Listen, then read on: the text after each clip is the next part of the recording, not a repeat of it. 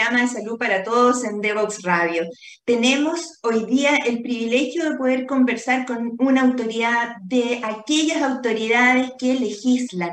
Y eso es muy importante porque tenemos hoy día con nosotros al senador Juan Luis Castro con el que vamos a hablar de la propuesta de salud en la nueva constitución. Vamos a tener esta visión, vamos a tener la visión eh, opuesta, ¿cierto? Y esto es muy importante porque para todos nosotros el estar eh, enterados, tener elementos de reflexión respecto a qué es lo que significan realmente los cambios en una nueva constitución es una responsabilidad. Y nosotros en este programa, Salud para Todos, queremos contribuir también con distintas visiones respecto a este tema. Hoy conversaremos con el senador Juan Luis Castro eh, del distrito de O'Higgins. Así es que vamos a una primera pausa musical y volvemos de inmediato.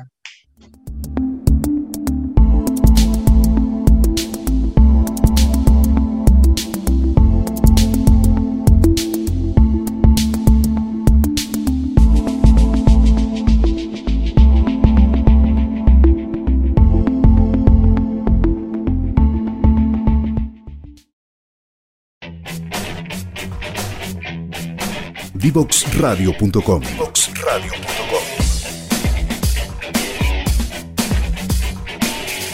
Conversaciones que simplifican lo complejo.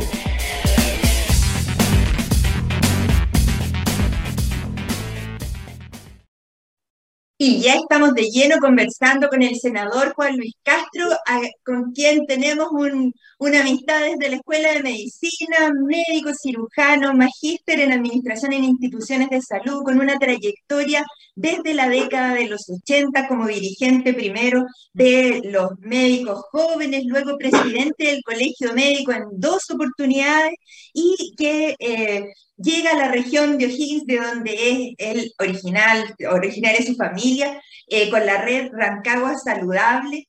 Es diputado desde el año 2010 al 2022 y actualmente senador de la República. ¿Cómo está, Juan Luis? Que invitadísimo a este programa. Muy bien. Muchísimas gracias, Carolina, a tu programa, a esta invitación para conversar con tranquilidad de los temas que son de interés de la ciudadanía, de la gente y, tú que tienes tantos seguidores también en todas las redes sociales.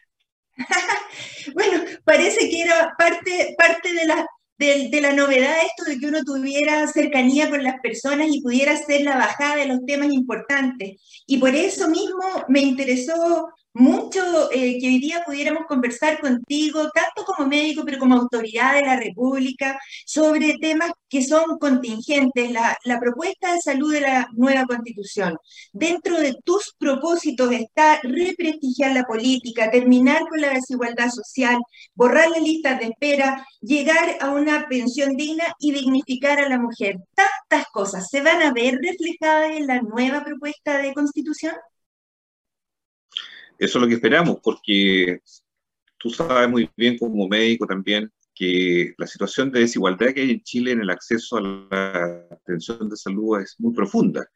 Nosotros vivimos muchos, muchos años, muchas décadas en que hemos tenido una salud como a dos velocidades, una velocidad muy rápida para la gente que puede pagar, la gente que tiene acceso, que tiene de alguna manera los recursos para llegar a los mejores especialistas, y una salud para la mayoría, casi el 80% diría que está en FONASA, que ha sido muy compleja porque es la red pública que a todos nos interesa potenciar, pero también ha tenido problemas de gestión, ha tenido problemas de financiamiento, ha tenido carencias de especialistas, de hospitales más modernos, tantas cosas que sobre todo en la región de O'Higgins a veces se notan más.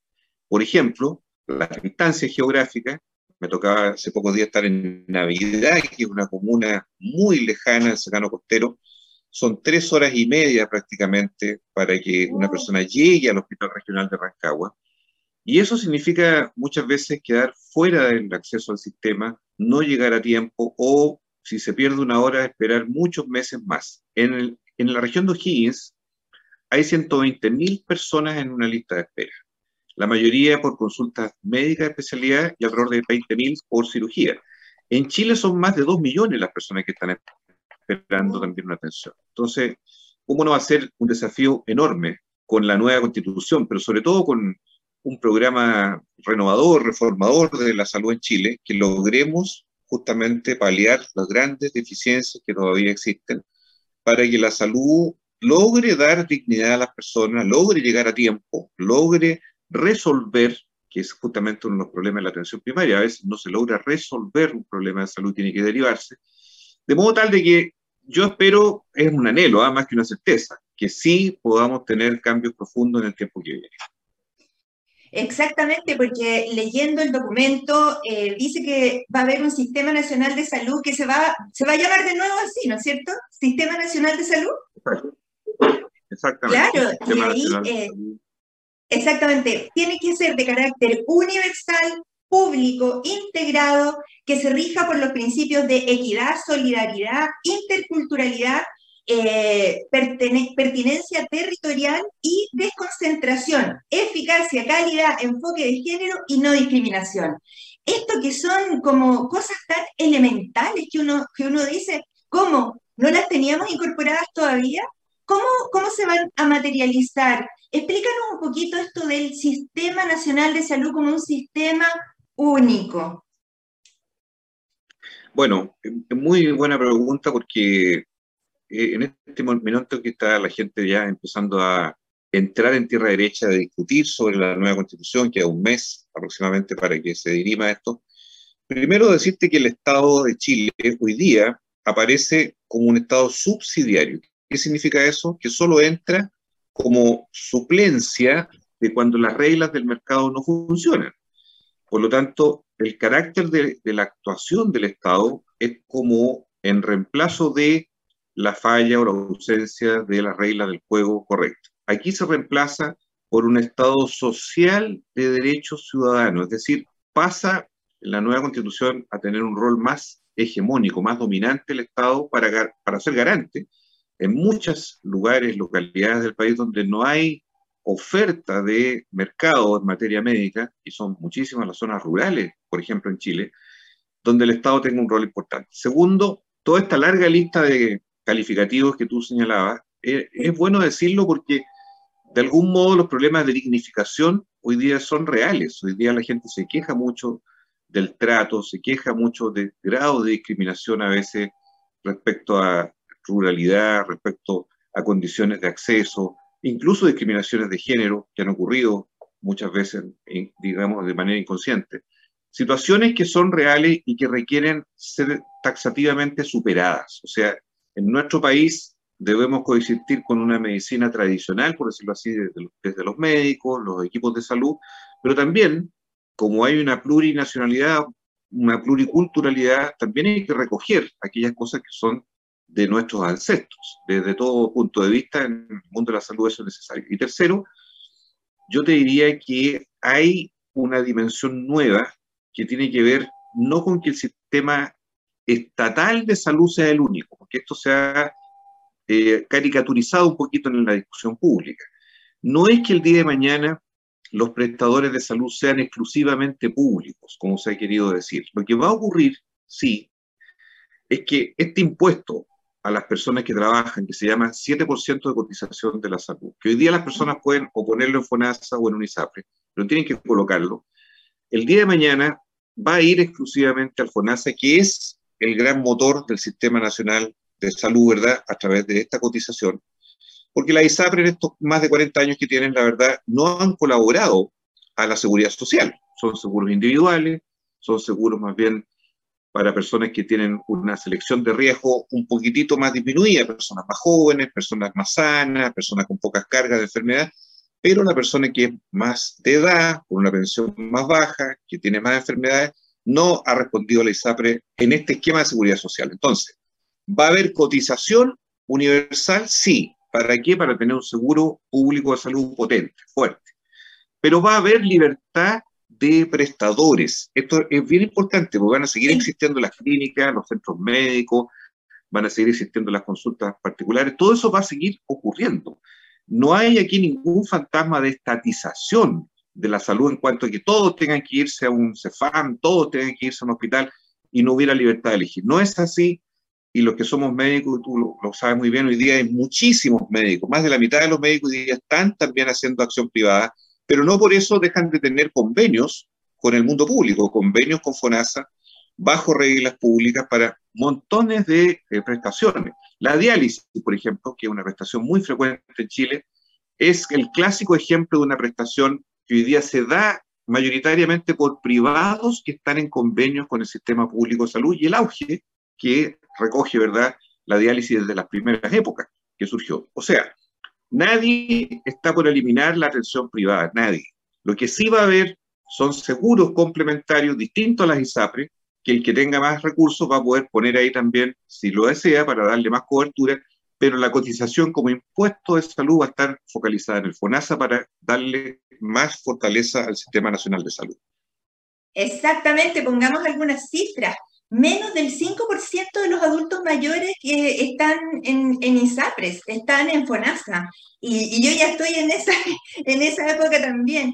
Pero eh, este 7% de salud, entonces, que ya no va a ser, eh, si es que se aprueba esta nueva constitución, ya no va a ser una elección, sino que va a ser una, una, una ley pareja, eh, va a robustecer el sistema público, el sistema va a seguir teniendo su relación con las clínicas privadas como, como se ha hecho hasta ahora o, o cómo lo vamos a hacer para tener prestaciones que no se ven en el mundo público, por ejemplo, donde tú mismo estás mencionando en Navidad, no se va a instalar un centro de, hemodinamia probablemente. Esos pacientes igual tienen que ser derivados a, un centro en donde se haga la prestación. Tiene que haber, como es lógico, una complementariedad público-privada con una columna vertebral pública al estilo inglesa, digámoslo así un poco, eh, ese sistema que tiene mucha tradición que partió siendo muy estatal, hoy día, sin embargo, tiene variantes de, atención privada de salud, pero bajo un esquema de reglas públicas, que significa en la práctica que la mayoría de la población tenga, ojalá, acceso gratuito, tenga cercanía con los lugares de atención, que no estén a cientos de kilómetros de distancia, incluso para una derivación, que tenga coberturas para el momento más necesidad, cuando decimos que el 5% de los adultos mayores hoy día están en la ISAPRE, es porque ellos son un poquito abandonados cuando envejecen porque tienen más carga de enfermedad.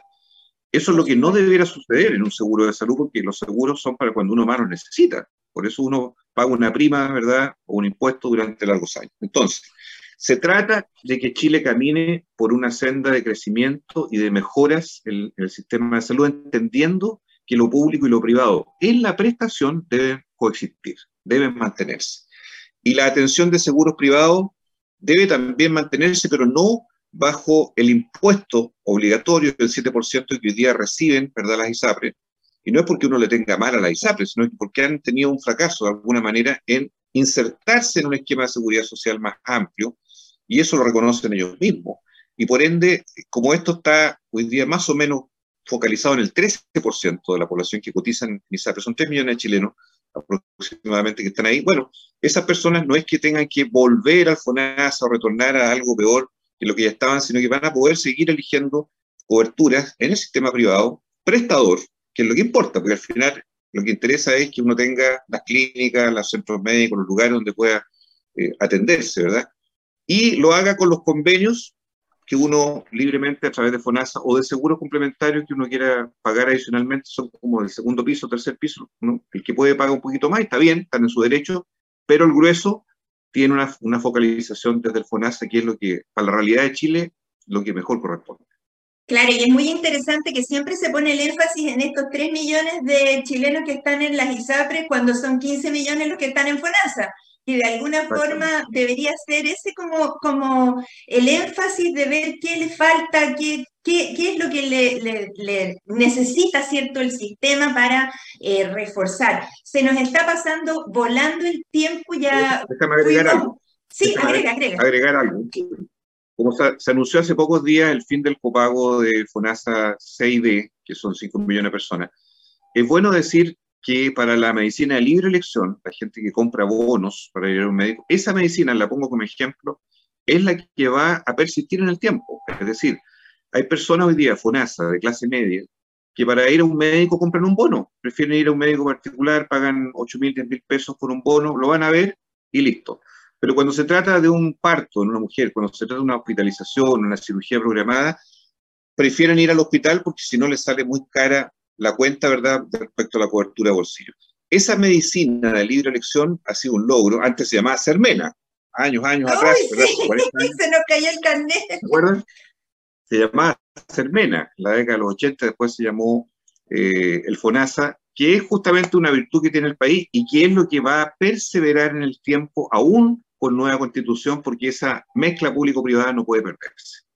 Perfecto, si no, todavía no nos separamos. Lo que yo voy a invitar ahora a los auditores a una segunda pausa musical y volvemos de inmediato a seguir conversando con el senador Juan Luis Castro. Historias desde los protagonistas en divoxradio.com.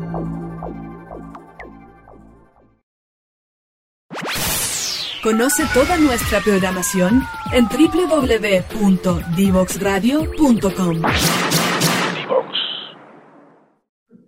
Y aquí estamos de regreso conversando con el senador Juan Luis Castro, hematólogo, senador de la República actualmente, pero médico enfocado en mejorar las condiciones de la salud. Doctor Castro, eh, ¿fin de las ISAPRES? Si es que se aprueba la nueva constitución, de la forma que la hemos conocido hasta ahora, sí, eh, porque ellos tienen la potestad de captar esa cotización obligatoria del 7%.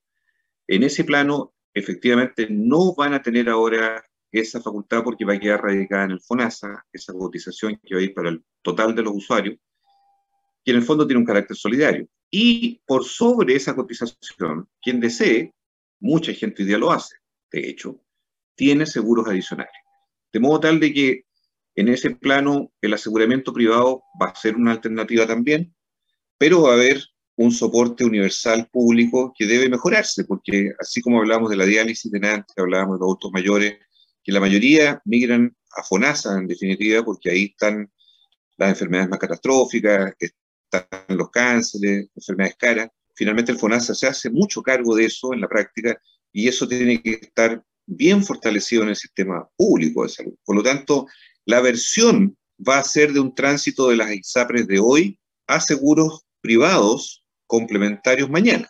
De modo tal que la libertad de poder tomarlos va a seguir existiendo. Nadie va a estar coartado, nadie va a estar con una pistola en la cabeza para solo atenderse en el sistema público. Eso quiero ser enfático porque es así como está redactado. Y por lo tanto, la prestación sí va a ser público y privada, pública, privada, como ha sido durante décadas en nuestro país. Y la gente que esté en estado de necesidad mayor, que es una urgencia, el enfermo grave, las 85 enfermedades del auge, en fin, van a tener coberturas en ambos sistemas porque para eso están diseñados estos modelos tipo Planado, Geoler, Carte Soto, que se aplican a lo público y lo privado. Y eso es lo que corresponde que se fortalezca en el día de mañana porque eh, Chile es un país que está envejeciendo igual que los países europeos, y este tránsito de pasar desde los 60 años de edad promedio hasta los 80 años, la edad que en general se vive, bueno, es un tránsito difícil, justamente porque hay más enfermedades que nos afectan, porque hay menos ingresos o las pensiones son bajas, y ahí tiene que haber una reforma de pensiones que va a ingresar entre paréntesis este mes. ¿eh? Este mes de agosto llega al Senado la reforma de las pensiones, esperemos que vaya prosperando, pero también porque el costo de vivir enfermo es mucho más alto que el costo de vivir sano. Nosotros lo sabemos muy bien. Enfermarse hoy día es un drama para una familia. Los costos médicos, los costos de medicamentos, los costos de hospitalización, los ambulatorios, los exámenes complementarios. Hoy día es todo un mundo de costo económico enfermar en una familia y eso es lo que tenemos que proteger, que no sea un empobrecimiento, ni tampoco los clásicos bingos, los beneficios, todas las cosas que en la historia de Chile se han vivido por miles de personas para poder acceder a una terapia o un medicamento o una operación. Esas son las cosas que hay que sacar adelante una vez por todas. Perfecto. Y cuéntenos alguna novedad de la Comisión de Salud, alguna cosa eh, que nos pueda contar que, se, que, sea una, una, primicia. Sí, eh, tenemos dos proyectos de ley que están casi en la puerta del horno. Para salir. Uno es sobre la fibromialgia y el dolor crónico. Ah, mira. claro, este grupo de patologías que están dentro del dolor crónico, una de ellas la fibromialgia, son muy frecuentes en nuestro país. Se estima que más o menos 200.000 personas, sobre todo mujeres, viven en este problema de difícil diagnóstico, ¿eh? no es sencillo, y que requiere una acción multiterapéutica para poder enfrentarlo. Claro, no tiene ninguna cobertura hoy día en el, mundo del auge, ni Ricardo Soto, y esto ha sido un problema muy visibilizado que requiere mucha preocupación y por eso ya estamos en el último trámite de la ley de fibromialgia y dolor crónico. Hay una ley de dolor crónico paliativo, ¿verdad? Oncológico, pero eh, sobre el dolor crónico ambulatorio, sobre enfermedades no oncológicas, no había. Este es un tema muy sensible, afecta a muchísima gente en nuestro país y debiera a fines de este mes de agosto terminar. Lo mismo que la ley para el trastorno del espectro autista, que es una ley muy sensible también, que es una condición, ya no es una patología, según la clasificación internacional, y está hoy día ya sea mejor diagnosticado o ya sea mejor visibilizado, porque antiguamente el autismo era una cosa culturalmente muy silenciada, muy oculta. Claro. hablaba de esto en la familia. Bueno, eh, por fin esto ya se puso en la mesa. Esto significa también accesos a terapias con especialistas de todo tipo, porque aquí entran los fonoaudiólogos, los terapeutas, los kinesiólogos, en fin, además de los médicos neurólogos, psiquiatras infantiles y adolescentes, para poder cubrir y dar garantías de acceso a esta condición que es muy prevalente en nuestro país, lo mismo que en el plano de la educación, porque ahí está todo el dilema de los colegios especiales versus los colegios inclusivos, ¿no es cierto?, que son también temáticas muy sensibles. Estas dos leyes están, Carolina, en la fase final para ser despachados del Senado durante este mes, así que creo que son buenas noticias para mucha gente que Claro, aquí vamos ya avanzando, hablamos de esta gran reforma a la salud que puede significar este, esta nueva constitución. Eh, ¿Se ha avanzado algo en la rebaja del precio de los fármacos o, en el gasto de bolsillo de las personas directamente en la terapia de sus enfermedades? Sí, ahí está ya en la comisión mixta, que es como la tercera fase de un proyecto de ley, el proyecto de fármacos número 2, que es justamente el que busca, por un lado, que los médicos prescribamos preferentemente el producto genérico, eh, o bioequivalente por sobre la marca. Cosa interesante, importante, porque muchas veces las diferencias de precio entre marcas y genéricos son abismantes y eh, va a permitir entonces tener un mejor acceso, además de tener una banda de precios que permita a la gente elegir de verdad los productos, no porque lo que le dicen en un mesón de una farmacia, sino porque realmente hay una banda de precios controlada, como hay en muchos países, con un observatorio de precios, con sanciones drásticas a quienes infrinjan esto, tanto desde laboratorios como desde farmacias, de manera tal de que le rebajemos el pago de bolsillo a la gente en cuanto a los medicamentos. Hoy día, como se dice en el dicho, es más caro el remedio que la enfermedad. Una persona puede ir a ver un médico con un bono de finanzas y sale con una receta a veces carísima, muy por sobre la cobertura de la consulta médica. Bueno, ese es un tema que tiene que ser eh, definitivamente mejorado por FONASA, tener además, como en Europa, una cobertura de subsidio desde el seguro público para los medicamentos. En Europa y muchos otros países los seguros cubren una parte del precio de los medicamentos. Aquí no ocurre eso, debiera suceder así. También respecto a la salud odontológica, que tampoco tiene FONASA una cobertura para las atenciones dentales, claro, eh, es un tema enorme, porque la salud dental hoy día es un drama también en nuestro país, y, esos son aspectos que también se están explorando, pero la ley de fármaco, y tú me preguntas, ya está en comisión mixta, eso significa que probablemente a fines de septiembre podría estar arribando ya su etapa definitiva para que sea ley de la República. Mira como hemos tenido buenas noticias y la última cosa que no puedo dejar de preguntar, porque eh, tú mismo dijiste que no ha habido muchas modificaciones en un presupuesto ya hace dos años, que es la salud mental. ¿Cómo se, cómo se está abordando la mejora en esto justo ahora post-COVID que tenemos un, un país mucho más estresado, con más patología psicológica, emocional?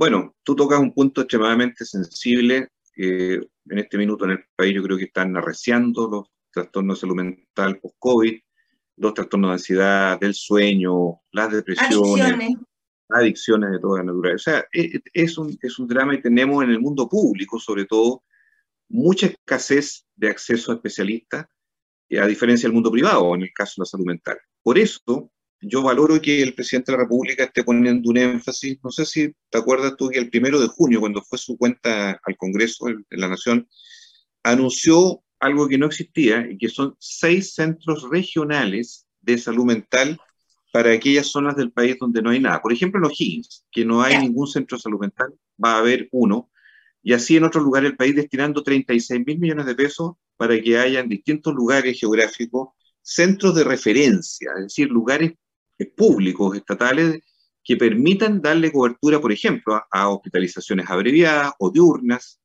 eh, control de adicciones, por ejemplo, eh, todo lo que implique el manejo agudo de un caso, pero también el seguimiento con eh, especialistas, con psiquiatras, por ejemplo, y que permita hacer toda una derivación dentro de una misma región de manera oportuna. Hoy esto es un drama social. La región de O'Higgins, que me toca representar, es francamente dramática la situación, porque además está asociado a violencia intrafamiliar, está asociado a suicidio, está asociado al consumo de sustancias, O sea, es una cadena, la verdad, de nunca acabar los problemas de salud mental que tenemos. Hay un estudio muy interesante de la Universidad Católica que sacó hace un mes atrás, que es el termómetro de la salud mental, que yo, lo recomiendo revisar, eh, porque es un estudio bien simple, preciso, y que justamente detecta cómo los problemas de incertidumbre fíjate tú, la incertidumbre económica y la incertidumbre de la delincuencia hoy día son causales de mucha inestabilidad emocional en las personas. El no saber si saliendo a la calle me van a saltar o el no saber si llego a fin de mes con la plata, con el ingreso. Por dar dos ejemplos muy eh, precisos, ¿verdad? De causales de incertidumbre, claro, de las personas y altera, altera todo, altera la salud mental, la vida, la relación, las personas. Entonces, yo espero, estos son pequeños pasos, ¿ah? pero espero que esto se vaya abriendo con más fuerza y que tengamos más potencia para desarrollar una gran red de salud mental en Chile, desde la atención primaria. Aquí no hay que pensar solo en los hospitales de alta complejidad.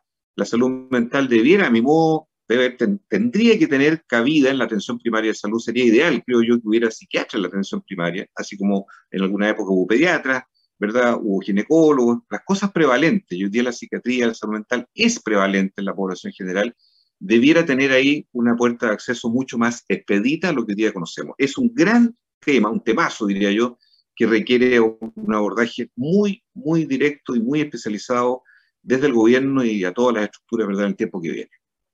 Mira cómo se nos han pasado los minutos volando. Yo sé que tú estás muy ocupado ahí en, la, en, el Senado.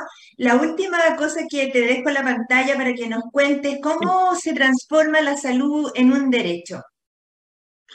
Mira, yo creo que esto es un proceso gradual, no puede ser por decreto, no es algo impuesto, pero sí una cultura en que si tenemos una nueva constitución, si tenemos derechos nuevos, si tenemos mejoras en el sistema de la red de salud, la gente va a poder comprender, primero que no todo se alcanza de la noche a la mañana, no todos los exámenes de última generación están disponibles así por...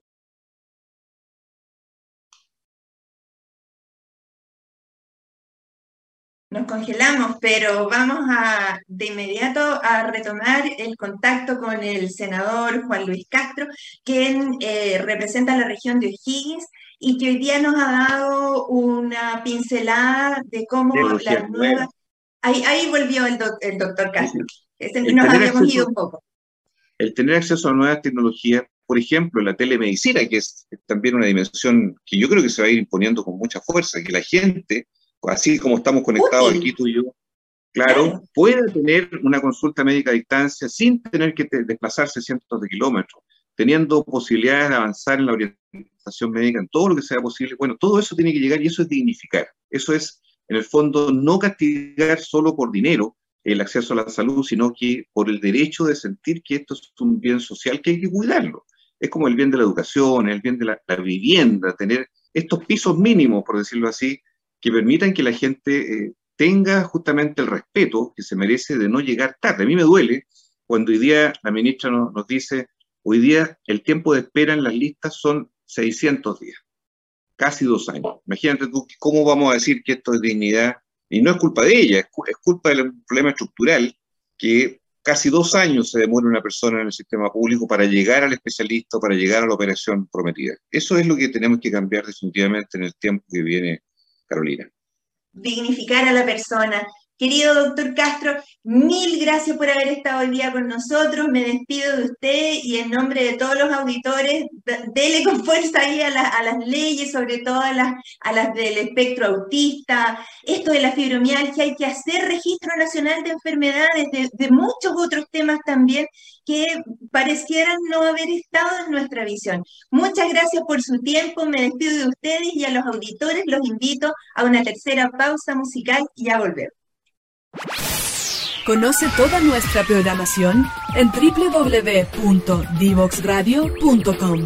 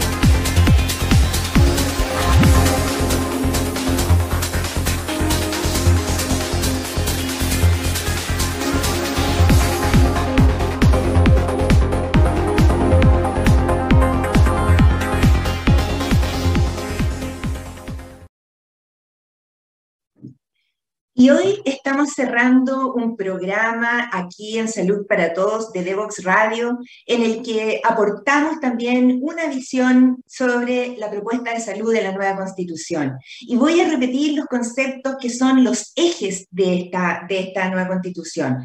Un sistema nacional de salud que sea de carácter universal, público, integrado, que se rija por los principios de equidad, solidaridad, interculturalidad, pertinencia territorial, desconcentración, eficacia, calidad, enfoque de género y no discriminación. Y hoy conversamos con el senador Juan Luis Castro respecto a cuáles son las novedades y los desafíos que eh, estamos enfrentando. El nuevo, la propuesta de un nuevo sistema de salud eh, que no significa probablemente el, desarme de, lo que nosotros hemos conocido en forma violenta, pero sí significa un cambio significativo en cómo se va a robustecer un sistema público de salud con el 7% de todas aquellas personas que trabajen y aquellos que quieran un sistema privado van a poder contratar un seguro de salud. También nos dio eh, el otro énfasis que es que pasa de ser un sistema subsidiario, ¿cierto?, a ser un Estado social que sea garante de prestaciones. Y por lo tanto, eh, tenemos que nosotros en nuestra, en nuestra intimidad y en nuestra reflexión darle, darle un pensamiento a qué es lo que uno va a votar eh, el día 4 de septiembre. También nos dio algunas novedades respecto a las nuevas leyes que se están tramitando en el Congreso y que ya están a punto de resolverse, la ley de fibromialgia, la, la ley sobre los trastornos del espectro autista, eh, qué es lo que se viene en la ley de fármacos 2, así que hoy tuvimos un acercamiento a lo legislativo. Los invito a revisar todos nuestros programas que quedan en las plataformas de Facebook, Twitter, YouTube, en Instagram. Estamos para ser, cierto, un canal del conocimiento a la población. Me despido de todos ustedes, les pido que me manden sus ideas de qué temas quieren que conversemos y nos vemos en el próximo programa. Que estén bien.